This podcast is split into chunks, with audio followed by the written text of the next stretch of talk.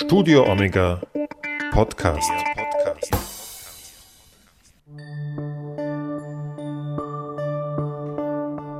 Ostern 2020.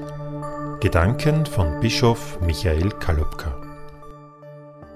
Der Herr ist auferstanden, der Herr ist wahrhaftig auferstanden.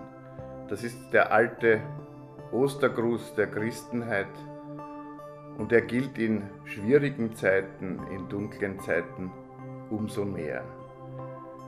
Die Ostern meiner Kindheit habe ich oft in Jugoslawien bei meiner Tante in einem kleinen Dorf verbracht und in der evangelischen Kirche. Bis Kar-Samstag, bis Ostersonntag, bis in die Osternacht war die Kirche schwarz geschmückt, der Altar war verhangen, es gab keine Blumen und am Ostersonntag ist sie in weiß erstrahlt. Der Blumenschmuck war überall, es war ein Freudenfest. Und es war auch damals für meine Tante im kommunistischen Jugoslawien ein Freudenfest in schwierigen Zeiten.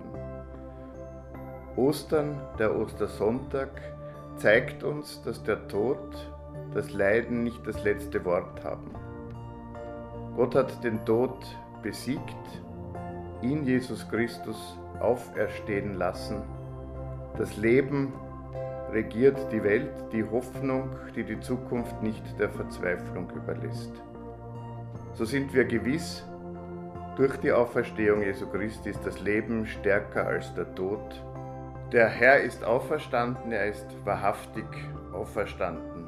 Mit diesem alten Ostergruß grüße ich Sie an diesem Ostersonntag, wünsche Ihnen eine gesegnete Osterzeit in schwierigen Zeiten, aber der Herr ist auferstanden, er ist wahrhaftig auferstanden.